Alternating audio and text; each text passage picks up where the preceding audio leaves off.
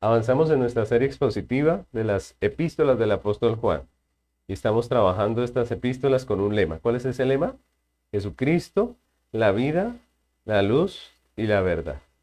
Estamos en nuestro sermón número 10 y el título de este sermón es Enseñanza con propósito. Enseñanza con propósito. Vamos a estar estudiando en esta mañana Primera de Juan, capítulo 2, versículo 1. Primera de Juan, capítulo 2, versículo 1. ¿Lo tenemos? Dice la palabra del Señor. Hijitos míos, estas cosas os escribo para que no pequéis. Y si alguno hubiere pecado, abogado tenemos para con el Padre a Jesucristo el justo. Ese es el texto que vamos a estar estudiando en, este, en esta mañana. Aunque nuestro sistema escolar nos enseña la primera parte de nuestra vida, por lo menos aquí en Colombia, realmente se ha, descubierto que el cerebro humano nunca deja de aprender, que siempre está aprendiendo. Puede, que terminemos de estudiar, de, de cursar nuestros eh, estudios para salir profesionales en un arte, puede que lo hagamos en la primera parte de nuestra vida, pero eso no quiere decir que el cerebro ya no aprendió más, no. Está comprobado que el cerebro sigue aprendiendo. Dios nos creó con la capacidad de aprender constantemente, todo el tiempo. Hoy en día está muy de moda la neurociencia. Y la neurociencia ha descubierto que nuestro cerebro tiene la capacidad de seguir aprendiendo y creciendo a lo largo de toda nuestra vida. Así que no es tan cierto ese dicho que el loro viejo no aprende a hablar, porque la realidad es que sí aprende a hablar. Sí puede aprender a hablar. Eh, y en ese sentido podemos decir que nunca es tarde para aprender. Podemos seguir aprendiendo. Es más, una de las recomendaciones que le, le da eh, la ciencia a los hombres y a las mujeres cuando empiezan a envejecer es que aprendan un nuevo idioma, ¿cierto? Miren que esa es, esa es una forma de proteger nuestro cerebro de algunas enfermedades que vienen con la vejez en la mente del ser humano. Entonces, una de esas eh, fórmulas para, para prevenir estas enfermedades es precisamente aprender un idioma. El oro viejo se aprende a hablar, ¿cierto? Obviamente hay, eh, edades en donde aprender se hace un poco más difícil. Nos es mucho más fácil en la juventud, nos es mucho más fácil en la infancia. Sin embargo, por más que eh, sea un poco más difícil aprender a ciertas edades, la realidad es que todo el tiempo el hombre tiene la capacidad de aprender. Se dice que el ser humano aprende el 10% de lo que lee. Imagínense ustedes cómo aprende el cerebro uh, humano. El 20%, entonces, eh, aprende el 10% de lo que lee, el 20% de lo que escucha, el 20% de lo que escucha, el 30% de lo que ve, el 50% de lo que ve y escucha, el 70% de lo que dice, es decir, de lo que él mismo enseña, de lo que él mismo habla, ¿cierto? Y el 90% de lo que dice y hace, es decir, de lo que él experimenta, ¿cierto? De, lo, de las cosas en las que él se, se, compromete y las hace él mismo, el hombre aprende el 90%, imagínense ustedes. Y esto, pues es una ventaja, pero también es un problema en, muchas ocasiones. ¿Por qué? Porque esto aplica tanto para lo bueno como para lo malo, ¿no? Esto aplica para todo. Así que cuando llegamos a este punto podemos ver que nuestra mente tiene la capacidad de aprender, para bien o para mal, ¿cierto? Tiene la capacidad de eh, recopilar nueva información, de que aprendamos a hacer a pensar de alguna manera, ¿cierto?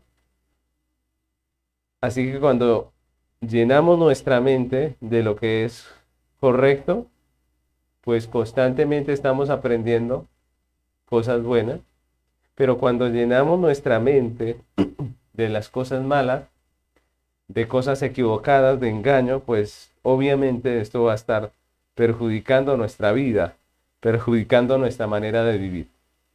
A menudo las personas no están a gusto con, con algunas áreas de su vida, ¿cierto?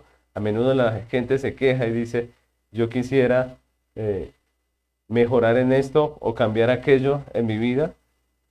Y la pregunta que nos podemos hacer es, ¿qué es lo que nosotros estamos leyendo? ¿Cierto? ¿O qué es lo que nosotros estamos escuchando? A veces decimos que la lectura es buena y es correcto. La lectura, motivar la lectura de nuestros hijos es bueno, porque la lectura despierta muchas áreas del cerebro que son que están dormidas y que necesitan ser activadas y la lectura ayuda. Así que la lectura es buena, pero la lectura de qué? ¿Cierto es la pregunta? ¿La lectura de qué? La lectura que hacemos debe tener un, contenido que nos ayude, debe tener un contenido que aporte a nuestras vidas. No es simplemente leer por leer. ¿Qué es lo que nosotros leemos? ¿Qué es lo que escuchamos? ¿Qué es lo que estamos hablando? Porque nos gusta hablar y hablar, pero ¿qué es lo que estamos hablando? Porque todas esas cosas están llenando nuestra vida. ¿Qué es lo que estamos haciendo? ¿Cierto? Porque eso influye en la manera en que nosotros vemos la vida. Eso influye en la manera en que nosotros vivimos la vida. Eso influye. Y de ahí la importancia de aprender, de ahí la, la importancia de aprender algo bueno, de escuchar algo que es correcto, de pasar tiempo, de invertir tiempo escuchando, viendo, conversando de cosas que nos edifiquen. La Biblia nos, nos, nos habla mucho acerca de esto. Y hoy comenzamos el capítulo 2 de nuestra primera epístola de Juan y vamos a hablar precisamente de eso, de cómo nutrimos nuestra mente, de cómo edificamos nuestra mente y de la importancia de la palabra de Dios en nuestra vida, la importancia de la enseñanza bíblica en nuestra vida. Hace algunos años un joven se me acercó y me hizo una pregunta que de pronto para algunos suena un poco irreverente. Sin embargo, a mí me pareció una pregunta muy válida y me pareció una pregunta que tiene mucho sentido y hasta me dio mucho gusto contestársela a este, este muchacho. Él prácticamente me dijo, pastor, ¿para qué necesitamos nosotros venir a culto cada ocho días? Imagínense ustedes la pregunta, ¿cierto? ¿Para qué necesitamos venir a culto cada ocho días? Me dice este joven. Y a mí me parece importante, mis hermanos, porque él quería entender el propósito, ¿cierto? Eso era lo que él estaba buscando, el para qué, el por qué necesitamos esto, ¿cierto? Él quería entender la razón, hallarle el sentido al hecho de que, de que debía venir al culto cada domingo. Tal vez no se lo habían explicado sus padres, simplemente le daban la orden, pero él quería saber, entender el por qué. Y parte de la razón de la pregunta del joven era, es porque sus padres, que también eran cristianos, que hacían parte de la congregación, pues no daban muy buen testimonio como creyentes fuera de la congregación, ¿cierto? Es decir, ellos venían, se congregaban, pero afuera no parecían eh, alinear sus vidas a lo que escuchaban adentro, ¿cierto? Y esto como que desanimaba el corazón de este joven y él me preguntó prácticamente, ¿qué sentido tiene venir? Si vamos a vivir así, ¿qué sentido tiene vivir? Si mis padres pecan fuera de la iglesia, entonces ¿para qué vienen a la iglesia? Ese era prácticamente su razonamiento y su pregunta, ¿no? El, el interrogante de este joven es válido, mis hermanos, porque en la vida, si queremos hacer algo con convicción, pues necesitamos primero entender la razón, el propósito. Si queremos hacer algo con convicción, necesitamos saber el propósito, ¿cierto? Hay cosas que obedecemos porque hay que obedecerlas y punto. Pero si entendemos el por qué, podemos identificarnos con ellas y podemos hacerlo con todo el corazón. Y eso es muy importante. Y yo pienso que eso es importante también eh, en el corazón de nuestros hijos, que ellos entiendan la razón, ¿cierto? Que ellos entiendan el por qué. Muchas veces simplemente damos la orden, pero es bueno explicar la razón por la que necesitamos ir a, la iglesia, la razón por la que necesitamos ser edificados y alimentados con la palabra de Dios. Juan precisamente nos va a hablar de esto en su carta, nos va a hablar del propósito de su mensaje, del propósito de su enseñanza, y por eso se, titula hoy el sermón un mensaje con propósito, ¿cierto? Y a través del estudio de este texto hoy vamos a estar viendo tres propósitos de la enseñanza bíblica, tres propósitos de la enseñanza bíblica. Eso es lo que vamos a estar trabajando en este día, si Dios nos lo permite. Así que vamos a avanzar con el primer punto. El primer propósito de la enseñanza bíblica es el crecimiento en el discipulado. Crecimiento en el discipulado. Ese es el primer punto que podemos encontrar aquí en este texto. Y lo primero que quisiera resaltar, mis hermanos, es la manera en que el apóstol Juan se dirige a la iglesia. Miren el texto que nosotros estamos estudiando, cómo empieza. Solamente miren esas dos primeras palabras que aparecen allí en el texto. Dice el apóstol Juan, hijitos míos, hasta ahí nomás, ¿cierto? Hijitos míos. Y esta es una expresión que nos recuerda, algo que es muy importante dentro de la iglesia, dentro de la práctica de la iglesia, y que nosotros debemos tener en cuenta y no podemos pasar por alto. ¿Qué es? Es el oficio y la posición que Dios le ha dado a los pastores. El oficio y la posición que Dios le ha dado a los pastores. Recordemos que el apóstol Juan, como ya hemos visto dentro del estudio de la carta, era un anciano, ¿no? Incluso eh, en sus cartas se identifica como el anciano, ¿no? Pero ese, esa palabra anciano ya vimos que no solamente se refiere a su edad, sino también a una posición o más bien un oficio, ¿cierto? Que Dios le había dado a, a Juan. Y era el oficio pastoral, el oficio de apóstol, él era un apóstol, pero también de pastor de la iglesia, ¿cierto? Él era un maestro que enseñaba a la iglesia, a la iglesia de Asia, a las iglesias de Asia, ¿recuerdan? Ese era su ministerio y ese fue el lugar en donde se desempeñó en su labor pastoral. Su expresión hacia los creyentes denota no solamente el cariño de un hermano hacia la congregación, porque es hermosa la expresión, ¿no? Hijitos. Y, nos, y podríamos hablar del cariño, del amor que expresa Juan como anciano hacia los hermanos eh, en la congregación.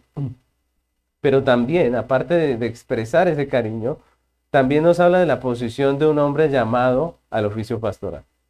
Cuando él dice hijitos, también nos está hablando del llamado que Dios le ha, dado como pastor. Dios estableció en esta tierra tres instituciones a través de las cuales Él preserva el orden aquí en la tierra. ¿Cuáles son esas tres instituciones? ¿Recuerda? La familia, la iglesia y el Estado. Esas tres instituciones fueron puestas por Dios para bendecir esta tierra. Y dentro de esas tres instituciones estableció autoridades, estableció oficiales, ¿no? Y los hombres debemos estar sujetos a esos oficiales, a esas autoridades en esas tres instituciones. Y leemos en toda la Biblia que eso funciona así. Dios habla de la familia y nos habla de la sujeción. Habla del Estado y nos habla de la sujeción. Habla de la iglesia y nos habla de sujeción constantemente. En la familia están los padres como autoridad. Y cuando digo los padres me refiero al papá y a la mamá. No solamente al padre. Sí, el padre es cabeza, como dice, como dice eh, la palabra del Señor, es cabeza del hogar. Pero la mujer también es una autoridad dentro de la casa. Porque la Biblia dice que los hijos deben honrar al papá y a la mamá, padre y madre. Ella también es autoridad, pero ella está bajo sujeción de su esposo, ¿cierto? Entonces, en la familia están los padres, ¿cierto? En el Estado están los gobernantes, el rey o presidente y los demás gobernantes de la nación. Y en la iglesia, pues está el pastor y los presbíteros, ¿cierto? El gobierno de la iglesia. Y así podemos ver cómo hay un oficial o hay oficiales en cada una de estas instituciones. Y si nosotros nos damos cuenta, en la Biblia, esas tres figuras de autoridad dentro del orden divino son identificadas también como padres. Y eso es interesante. La Biblia también habla de los gobernantes civiles como padres. O también habla de los pastores de la iglesia como padres. El rey era honrado como el padre de la nación. Y en la iglesia el pastor era también el padre de la congregación. Y eso es interesante. Nosotros lo vemos en muchos textos, podríamos encontrar esa relación que hace la Biblia con la autoridad y la paternidad. Y así lo hace ver, por ejemplo, el apóstol Pablo cuando escribe a la iglesia eh, en Corinto. Miren lo que dice primero a los Corintios, capítulo 4, versículos 14 al 16. Dice la palabra del Señor. Primera a los Corintios 4, 14 al 16. No escribo esto para avergonzaros, sino para amonestaros como a hijos míos amados. Porque aunque tengáis diez mil años en Cristo, no tendréis muchos padres, pues en Cristo Jesús yo os engendré por medio del Evangelio. Por tanto, os ruego que me imitéis. Miren lo que dice el texto. Pablo está diciendo, yo les escribo como a hijos. Ustedes son mis hijos, dice, dice el apóstol Pablo. Y, dice, aunque ustedes tengan muchos maestros, solamente tienen un padre, ¿cierto? Miren lo que está diciendo el apóstol. Él se identifica como padre de la congregación. Y eso es muy interesante, que el Señor nos muestre la figura de autoridad como un padre. Por eso cuando la ley nos llama a honrar a nuestros padres, también nos está hablando de nuestras autoridades. Así lo, lo, lo creemos nosotros, así lo declaran nuestras confesiones y los catecismos históricos de la iglesia cristiana, lo, lo, ven de esa manera, ¿cierto? Cuando eh, Dios habla acerca de honrar a los padres, está hablando de honrar a las autoridades. Dice Éxodo 20:12, dice, honra a tu padre y a tu madre para que tus días se alarguen en la tierra que Jehová tu Dios te da. Ese es el mandato. Ahora, nuestro catecismo mayor, el catecismo mayor de Westminster, dice así en la pregunta 124. Escuchen lo que dice. Dice, ¿qué quieren dar a entender por padre y madre en el quinto mandamiento? Miren, esa es la pregunta. ¿Qué quiere dar a entender el Señor con la palabra padre y madre en el quinto mandamiento? La respuesta dice, por padre y madre, el quinto mandamiento se quiere significar no solo los padres naturales, sino todos los superiores, tanto en edad como en aptitudes, y con especialidad aquellos que por ordenanza de Dios están sobre nosotros en un lugar de autoridad, ya sea en la familia, en la iglesia y en la, o en la sociedad. Entonces miren cómo el catecismo lo resume de esa manera tan directa, ¿no?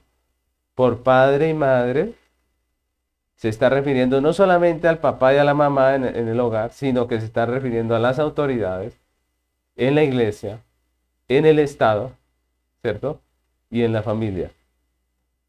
Así que cuando Juan escribe a la iglesia con la expresión hijitos míos, no solamente muestra amor, sino también autoridad. La autoridad de un pastor que ve cómo la falsa doctrina ha entrado a la iglesia y escribe y llama la atención para que las personas se vuelvan de la falsa doctrina y vuelvan a la sana doctrina. Para que los creyentes, su iglesia, la iglesia que él pastorea, no se deje engañar. Entonces la enseñanza que está impartiendo Juan a través de estas epístolas es parte de su responsabilidad como pastor, como padre de la congregación. La responsabilidad de discipular a la iglesia. Y a esto nos llamó el Señor realmente a hacer discípulos. Ahora la pregunta es, ¿cómo hacemos discípulos los, los creyentes? ¿Cómo hacemos discípulos los pastores? ¿Cierto? ¿Cómo los hacemos? La Biblia lo dice. Dios lo, lo dejó escrito en los evangelios, enseñándoles, ¿cierto? Evangelizándoles, es lo que la Biblia nos, nos llama, a evangelizar, pero también añadiéndoles oficialmente a la congregación a través del bautismo, y también enseñándoles que guarden todas las cosas que Dios ha mandado, que el Señor ha mandado, discipulándolos para que guarden la palabra. Lo dice Mateo 28, 18 al 20. Mateo 28, 18 al 20 dice, y Jesús se acercó y les habló diciendo, Toda potestad me es dada en el cielo y en la tierra, por tanto, id y haced discípulos a todas las naciones, bautizándolos en el nombre del Padre, del Hijo y del Espíritu Santo, y enseñándoles que guarden todas las cosas que os he mandado, y aquí yo estoy con vosotros todos los días hasta el fin del mundo. Amén. Entonces miren cómo estamos aprendiendo. ¿Cuál es el propósito de la enseñanza bíblica? El crecer como discípulos de Cristo. Y este es el oficio de nosotros los pastores de la congregación, formar discípulos a través de la enseñanza de la palabra de Dios. Por eso Juan escribe a su iglesia y le dice, hijitos, ¿cierto? Hijitos, ustedes son mis hijos, ustedes son aquellos a los que yo debo discipular, enseñar. Así que a la pregunta, ¿por qué necesitamos la enseñanza bíblica? Lo primero que debemos contestar es porque necesitamos crecer como discípulos de Cristo. Porque necesitamos crecer todos los creyentes como discípulos de Cristo. El joven del que les hablé al comienzo, que me hizo la pregunta, se sentía un poco decepcionado, porque sus padres no eran perfectos, pero venían a la iglesia. Y pensaba eso porque, porque él no entendía lo que estamos entendiendo ahora nosotros. Él pensaba que sus padres eran unos hipócritas. Y eso es una equivocación muchas veces. Llegar a pensar que porque una persona viene a la iglesia y no es perfecta, entonces es hipócrita. Eso está mal. Porque la pregunta es, ¿cuál de nosotros somos perfectos? ¿Acaso este joven sí lo era? Obviamente que no. ¿Tenía pecados él? Claro que también. Pero nos es más fácil ver a, a los hijos los pecados de los padres. Y a los padres les es más fácil ver los pecados de los hijos. Y a uno le es más fácil ver el pecado de su hermano, de su prójimo. Pero no miramos nuestra vida, nuestro corazón. Los creyentes no nos congregamos porque seamos perfectos. Venimos a la iglesia precisamente porque somos discípulos de Cristo que estamos formándonos, que estamos creciendo, que estamos aprendiendo. Estamos en proceso de santificación y muchas veces, aunque escuchamos la palabra y aunque decimos amén, muchas veces somos tan tercos que algunas cosas las tenemos que aprender a través del sufrimiento. Porque nos obstinamos en hacer nuestra voluntad y terminamos sufriendo las consecuencias. Y eso es importante que lo entendamos, mis hermanos. ¿Por qué? Porque el discípulo es como un niño que está aprendiendo, un niño que está creciendo, un niño que está aprendiendo a caminar en la vida cristiana. Y va, al igual que un niño eh, pequeño, él va a caer. Va a caerse muchas veces. ¿Cómo aprendimos a caminar nosotros? Dando pasos y cayéndonos. Y en la vida cristiana, cuando una persona empieza en el Evangelio, no podemos eh, eh, esperar que se levante y corra, no. Cuando una persona empieza en el Evangelio hay que tener paciencia. Cuando llega un hermano nuevo, de pronto eh, de una iglesia que no, era de sana doctrina, es obvio que él va a empezar haciendo cosas que, que no están bien diciendo cosas que no están bien. ¿Y qué vamos a hacer nosotros? Vamos a tener paciencia porque Él está en, crecimiento, está en proceso, está formándose, ¿cierto? Así que esto es importante que lo entendamos. Venimos a la iglesia porque estamos creciendo, porque estamos aprendiendo, porque Dios está haciendo una obra en nuestro corazón. Y en vez de desanimar al hermano que acaba diciéndole, usted no vuelva a la iglesia porque usted es un hipócrita, usted es un mentiroso, porque ¿qué hace? Eh, viendo a la iglesia, si usted peca, si usted eh, hizo esto o aquello, en vez de desanimarlo de esa manera, llamémoslo al arrepentimiento, a congregarse, a seguir edificándose, porque la Biblia nos llama a eso. Y esto es importante, mis hermanos, porque el discípulo es como un niño que está aprendiendo, que está dando sus primeros pasos, y Dios le ha dado padres que con amor le enseñen y le disipulen. Y le ha dado hermanos en la congregación que le apoyen para que siga adelante. Si cayó, él pueda seguir adelante. Todos los creyentes estamos en proceso de crecimiento. Y ese proceso de crecimiento dura toda la vida. No hay ninguno que pueda aquí decir con, con verdad que él ya está perfecto en Cristo. En realidad no podemos. ¿Por qué? Porque todos nosotros, de una u otra manera, Estamos fallando y necesitamos crecer cada día. Necesitamos crecer en la palabra del Señor. Lo mismo sucede en el hogar con los hijos. Y los hijos tienen el privilegio de tener sus padres. Los que tienen el privilegio de tener sus padres deben sentirse bendecidos porque tienen quien les enseñe, quien les guíe, quien les ayude en el proceso. Nosotros somos torpes por nuestro pecado, los, los hombres. Tendemos a hacer las cosas mal, tendemos a, tomar decisiones que dañan nuestra vida. Los padres están ahí para ayudar, para fortalecernos, para dirigirnos, para amonestarnos, incluso para disciplinarnos. Así que la Biblia nos dice que nosotros debemos ser agradecidos. Usted tiene un padre, una madre que le estorba en su pecado, que le detiene muchas veces de hacer lo malo, pues dele gracias a Dios. Si tiene un padre, una madre que lo disciplina, dele gracias al Señor. Cuando un creyente tiene una iglesia y un pastor bíblico, debe agradecer al Señor. No debe menospreciar la enseñanza porque entonces está actuando como un necio. Cuando un hijo tiene unos padres que lo disciplinan, que lo enseñan, debe ser agradecido. Porque si se revela está actuando como un necio.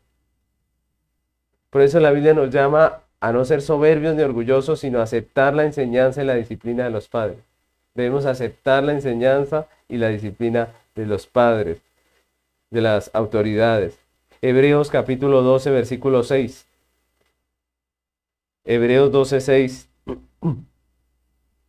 Vamos a leer hasta el 11. Dice la palabra del Señor. Porque el Señor al que ama disciplina y azota a todo aquel que recibe por hijo. Si soportáis la disciplina, Dios os trata como a hijos. Porque ¿qué hijo es aquel a quien el Padre no disciplina? Pero si se os deja sin disciplina, de la cual todos han sido participantes, entonces sois bastardos y no hijos. Por otra parte, tuvimos a nuestros padres terrenales que nos disciplinaban y los veneramos, los venerábamos. ¿Por qué no obedeceremos mucho mejor al Padre de los Espíritus y viviremos? Y aquellos ciertamente por pocos días nos disciplinaban como a ellos les parecía, pero este para lo que nos es provechoso, para que participemos de su santidad. Es verdad que ninguna disciplina la presente parece ser causa de gozo, sino de tristeza, pero después da fruto apacible de justicia a los que en ella han sido ejercitados. Notemos cómo este texto lo dice claramente. Este texto nos dice que somos hijos de Dios, que los hijos somos disciplinados, que parte de la dinámica de ser hijo es ser disciplinados. Y yo quiero hacer una aclaración. Cuando hablamos de disciplina, muchas veces nosotros pensamos solamente en la disciplina correctiva. Pero la disciplina es una palabra que encierra la enseñanza también. Encierra el discipulado, ¿cierto? El ejemplo. Así que todos nosotros participamos de la disciplina de Dios. Dios nos está entrenando en la disciplina de la vida cristiana. Y cuando estamos aquí escuchando la palabra, estamos siendo disciplinados por Dios. Esa es una disciplina, no solamente la correctiva. A veces pensamos que la disciplina es la correa, no más. No, la disciplina es la enseñanza, la disciplina es formación. Y el hombre soberbio cree que lo sabe todo, pero el sabio se somete al consejo. El soberbio es necio no escucha, no se deja enseñar. El humilde escucha con atención, el humilde valora la enseñanza, la persona humilde ama la enseñanza y por eso crece en sabiduría. El humilde siempre va a crecer en sabiduría. El soberbio siempre va a ser un necio.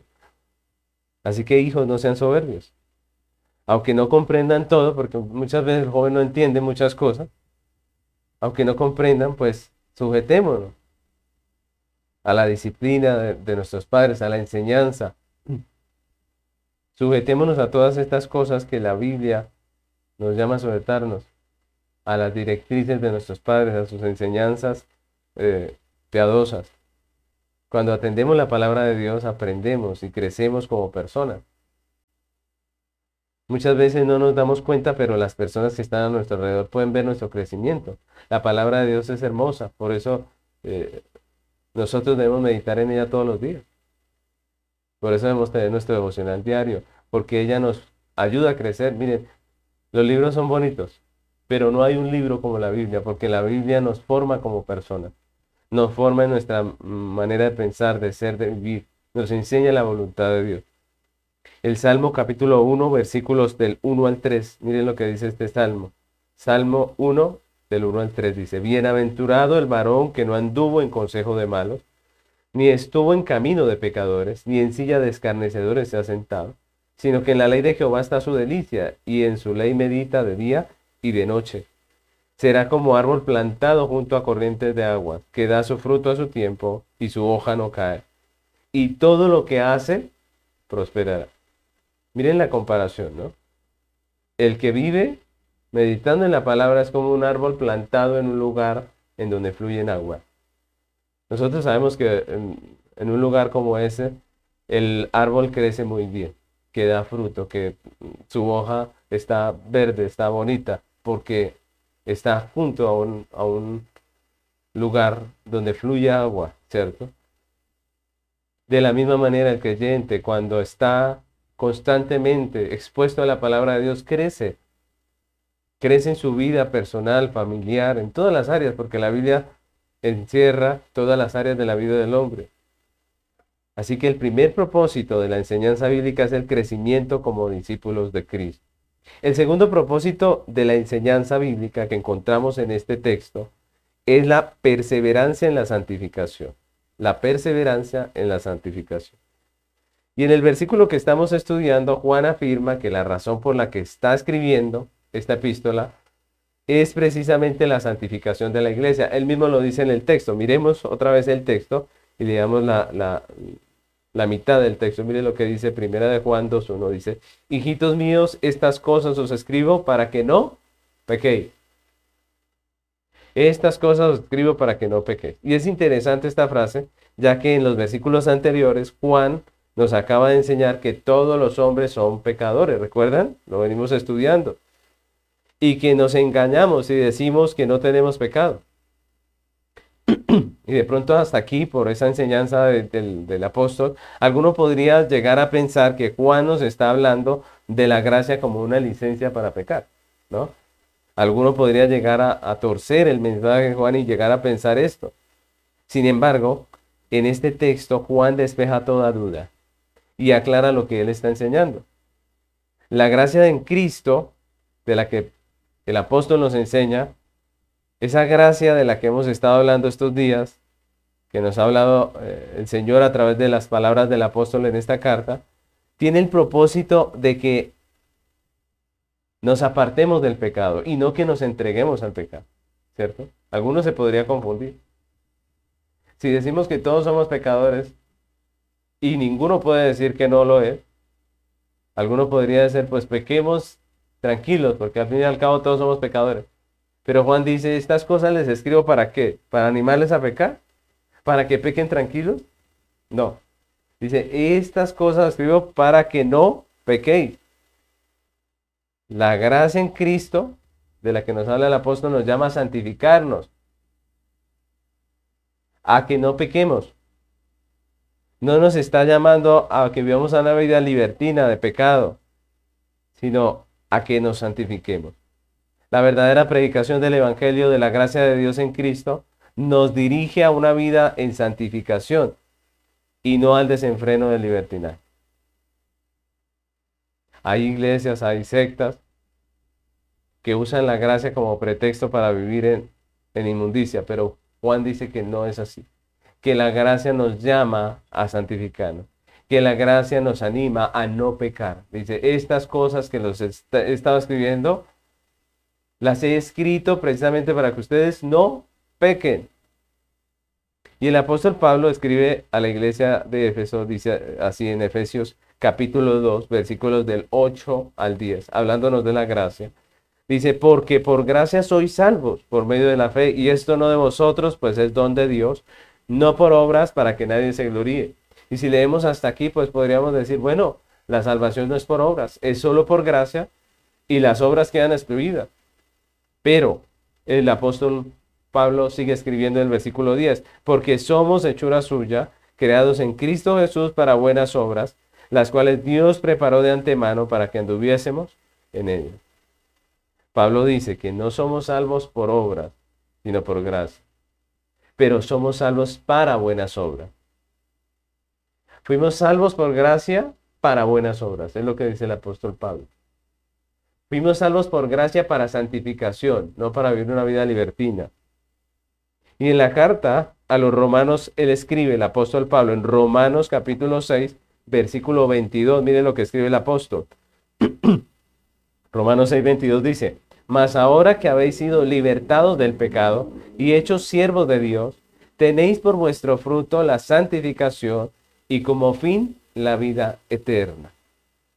Eh, el apóstol Pablo es claro en advertirnos que el fruto de la salvación que nos da el Evangelio de la Gracia es la, la santificación.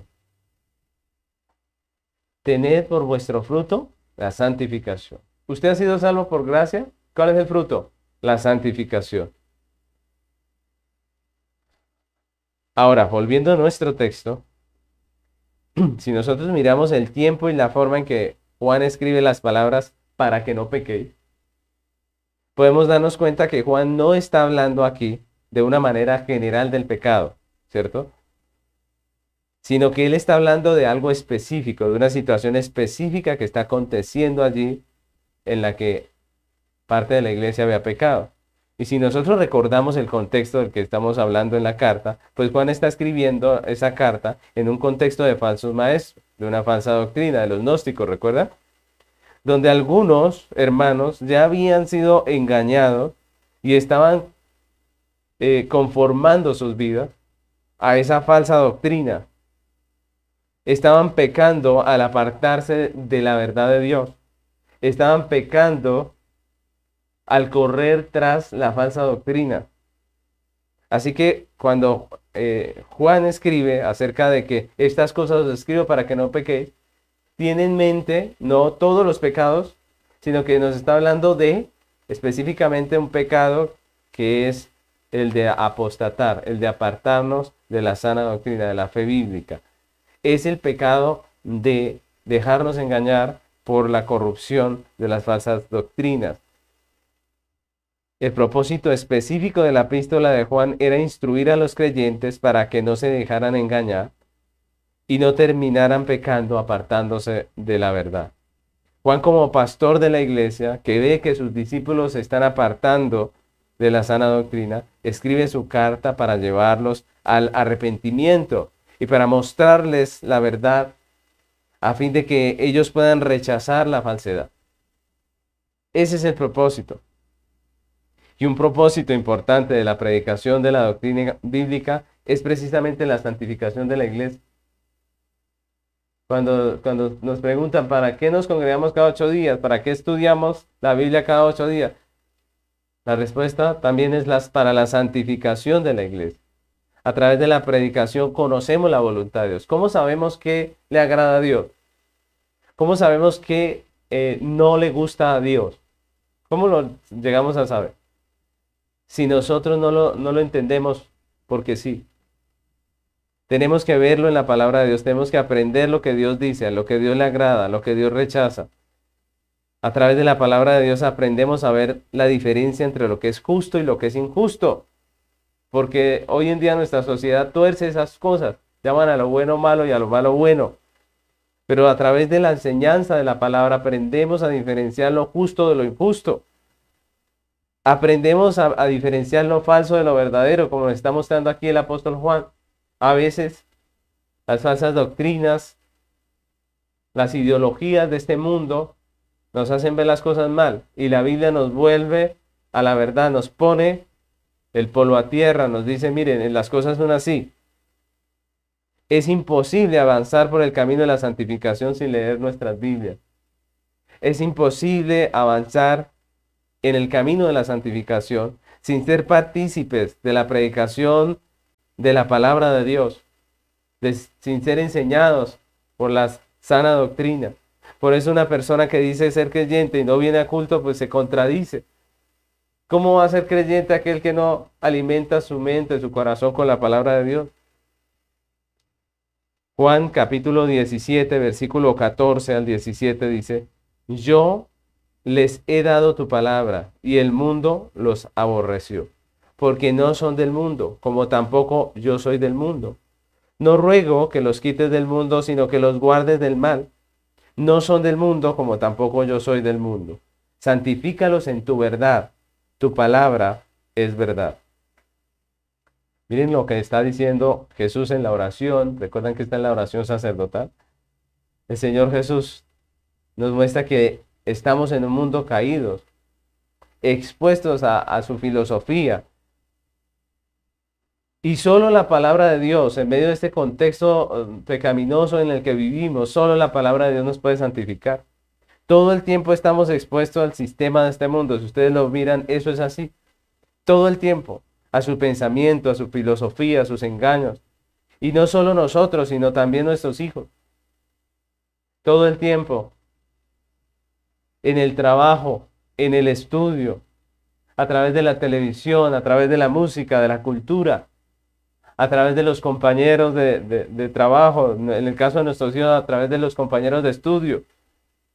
Todo el tiempo, a través de lo que leemos en los libros, porque a veces también en las lecturas, si ustedes se han dado cuenta, la lectura eh, eh, lo que hace es transmitir una manera de pensar.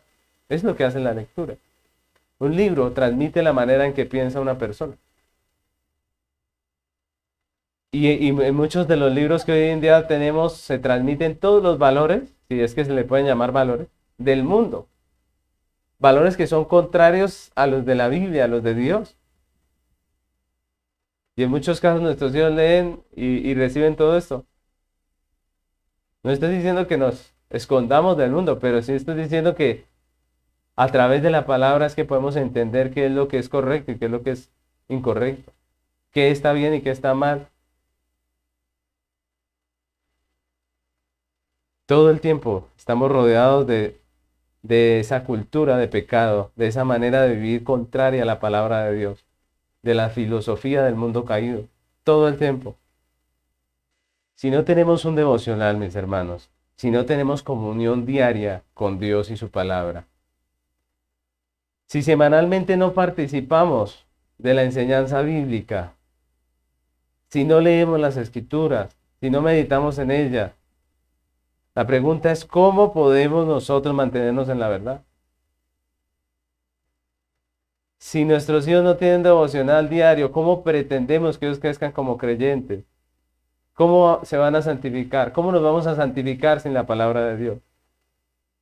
Si estamos todo el tiempo escuchando el mundo, rodeados del mundo, y no tenemos tiempo para con Dios en nuestras mañanas, nuestras tardes, si no venimos a culto, hay 52 domingos al año. Y si no participamos de, los cultos dominicales, entonces ¿cómo vamos a crecer como creyentes? Necesitamos la palabra de Dios. Necesitamos congregarnos, necesitamos edificarnos. Necesitamos la palabra de Dios para santificarnos. Romanos capítulo 12, versículo 1. Miren lo que dice el texto, dice, así que, vamos a leer el 1 y el 2, dice, así que hermanos, os ruego por las misericordias de Dios que presentéis vuestros cuerpos en sacrificio vivo, santo, agradable a Dios, que es vuestro culto racional. Y dice el 2, no os conforméis a este siglo, sino transformaos por medio de la renovación de vuestro entendimiento, para que comprobéis cuál sea la buena voluntad de Dios, agradable y perfecta. Solo a través de la palabra de Dios nuestras mentes pueden ser renovadas. Solamente a través de la renovación de nuestra mente por la palabra de Dios, vamos a vivir una vida agradable al Señor y no nos vamos a amoldar a este mundo, como dice el apóstol Pablo. Él dice, no os conforméis. Y esa palabra nos habla de tomar la forma. Como cuando usted pone gelatina en un molde, ¿cierto? Y cuando la saca, ¿cómo queda la gelatina? Eh, con la forma del molde, ¿cierto? es prácticamente lo que nos dice esa palabra. No cojamos la forma del mundo, sino renovémonos a través de la palabra de Dios. Renovemos nuestra mente, nuestra manera de pensar. Mis hermanos, qué tristeza que a veces cuando uno escucha hablar a los cristianos hablan igual que el mundano, usando su filosofía de vida, su manera de pensar, su vanidad.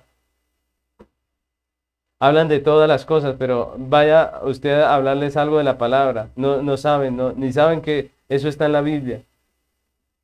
Mis hermanos, no, no nos conformemos a este mundo, renovémonos a través de la palabra, porque es a través de ella que podemos ser santificados.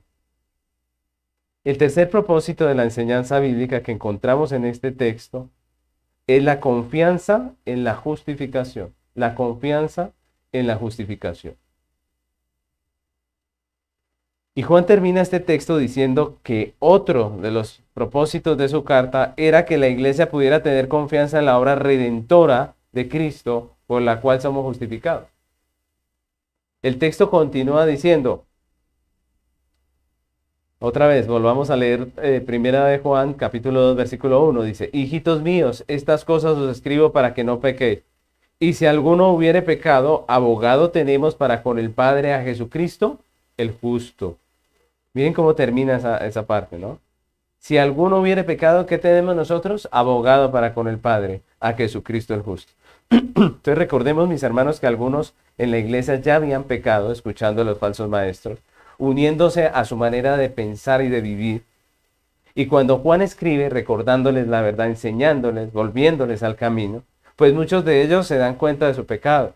Muchos de ellos entienden que habían actuado mal, que se habían apartado de la fe verdadera. Y cuando pasa eso, queda en el aire la pregunta de todo pecador, de todo cristiano que peca, cuando es confrontado por la palabra y cuando entiende que es pecador, ¿qué es lo primero que piensa? Uno piensa y dice, bueno, ¿y ahora qué hago? ¿Cierto? ¿Qué debo hacer ahora? Sí, yo, yo pequé, ¿qué voy a hacer? Y si ustedes recuerdan, esa fue la pregunta de los pecadores que escucharon el sermón de Pedro el día de Pentecostés. ¿Se acuerdan? Pedro se levanta, les predica, les ah, anuncia el Evangelio, les confronta con su pecado, les dice, ustedes prácticamente fueron los, los que mataron al Salvador. y cuando Pedro los confronta de esa manera, ¿qué contestan ellos? ¿Recuerdan? Hechos capítulo 2, versículos 36 al 38. Hechos 2, 36 al 38. Miren lo que dice esa palabra. Dice, sepa pues ciertísimamente toda la casa de Israel que a este Jesús a quien vosotros crucificasteis, Dios le ha hecho Señor y Cristo. Al oír esto se compungieron de corazón y dijeron a Pedro y a los otros apóstoles, varones hermanos, ¿qué haremos? Pedro les dijo, arrepentíos y bautícese cada uno de vosotros en el nombre de Jesucristo para el perdón de los pecados y recibiréis el don del Espíritu Santo. Miren la respuesta de Pedro. Arrepentidos. La respuesta de Juan en nuestro texto es igual de reconfortante para los oyentes que estaban allí con esa pregunta, diciendo, bueno, sí, nos dejamos desviar, ¿y ahora qué hacemos? Juan también les contesta con gracia, con la gracia del Evangelio. Prácticamente les dice, si ustedes han pecado, arrepiéntanse, porque tenemos un abogado para con el Padre, que es nuestro Señor Jesucristo.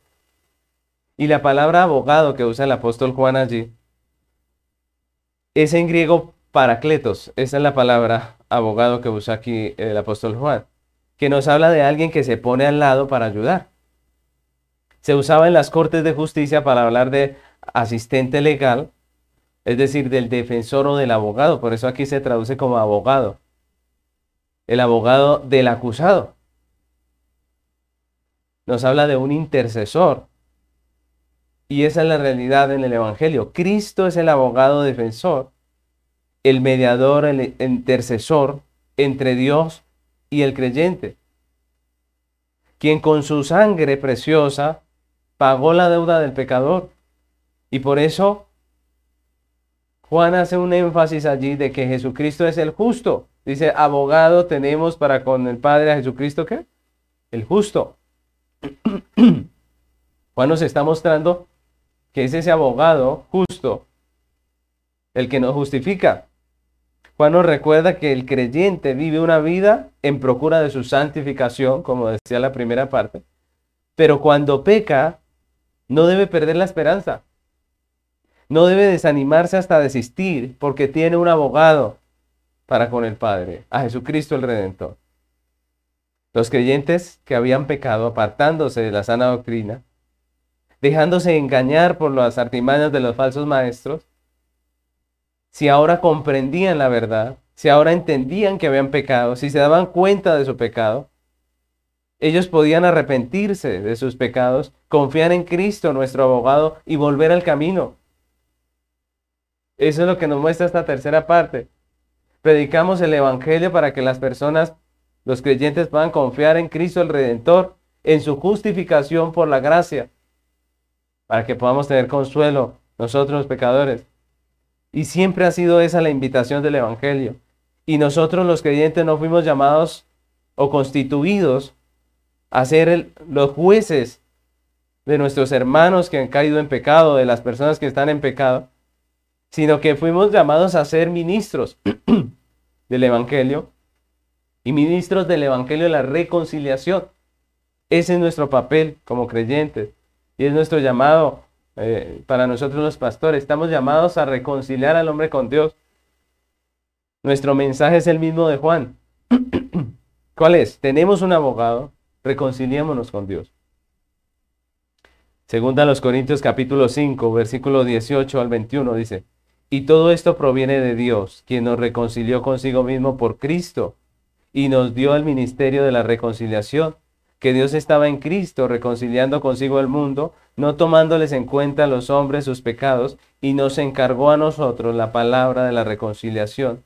Así que somos embajadores en el nombre de Cristo, como si Dios rogase por medio de nosotros, o rogamos en el nombre de Cristo, reconciliados con Dios al que no conoció pecado, por nosotros lo hizo pecado, para que nosotros fuésemos hechos justicia de Dios en él. A través de la enseñanza bíblica, el hombre crece en su fe. El hombre crece en su fe de tal manera que pone su confianza solo en la persona de Cristo, que es nuestro Redentor, nuestro Salvador. El hombre aprende que es pecador y que la única manera de reconciliarse con el Padre es a través de la obra perfecta, de la mediación de nuestro Redentor.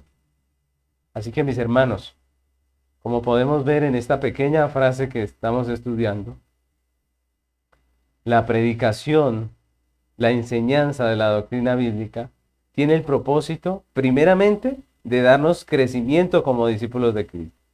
Estamos aprendiendo, estamos eh, siendo transformados, estamos siendo formados y la enseñanza bíblica tiene ese precioso propósito de formarnos como discípulos.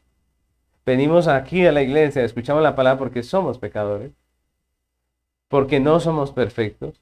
Por eso estamos aquí hoy sentados aprendiendo. Y el propósito de la palabra es darnos crecimiento como discípulos de Cristo.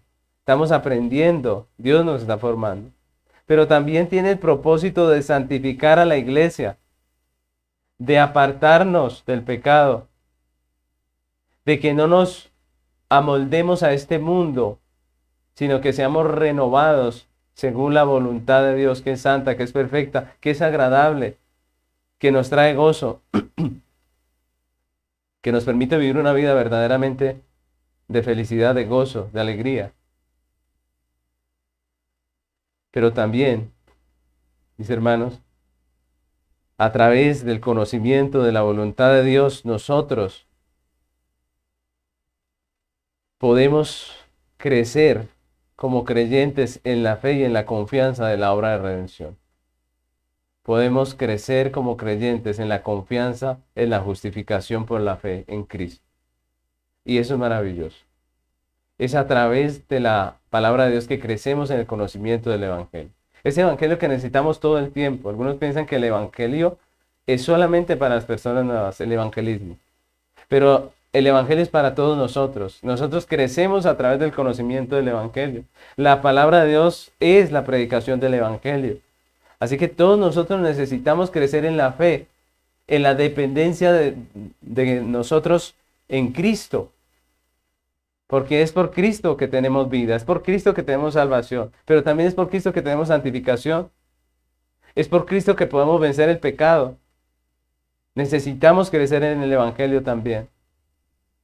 Y todas estas cosas nos las da el crecimiento en la palabra del Señor, el, la predicación, la enseñanza de la Biblia. Así que la Biblia se enseña con propósito. La Biblia se enseña con propósito. Un propósito de que crezcamos como discípulos, de que nos santifiquemos como iglesia y de que aprendamos a confiar sola y absolutamente en la obra perfecta de nuestro Señor y Salvador Jesucristo. ¿Ven? Así que yo quiero que terminemos este tiempo, mis hermanos, agradeciendo a Dios por su obra perfecta, pidiéndole a Dios que nos ayude. Y quisiera terminar con unas preguntas. ¿De qué estamos alimentando nuestra mente y nuestro corazón? ¿Del mundo, de su filosofía o de la palabra de Dios? ¿Qué lugar ocupa la enseñanza bíblica en nuestras vidas? ¿Es importante? Corremos hacia la palabra de Dios como dice la, palabra, corremos hacia ella, venimos con, con anhelo en nuestro corazón de aprender, de ser edificado, estamos en espera de ser enseñado, estamos dedicando el tiempo, la vida, a meditar en la palabra de Dios. ¿Qué valor tiene para nosotros la predicación de la palabra, la predicación dominical? Porque es ella la que nos santifica, porque es ella la que nos ayuda a moldearnos a la ley de Dios y no a este mundo.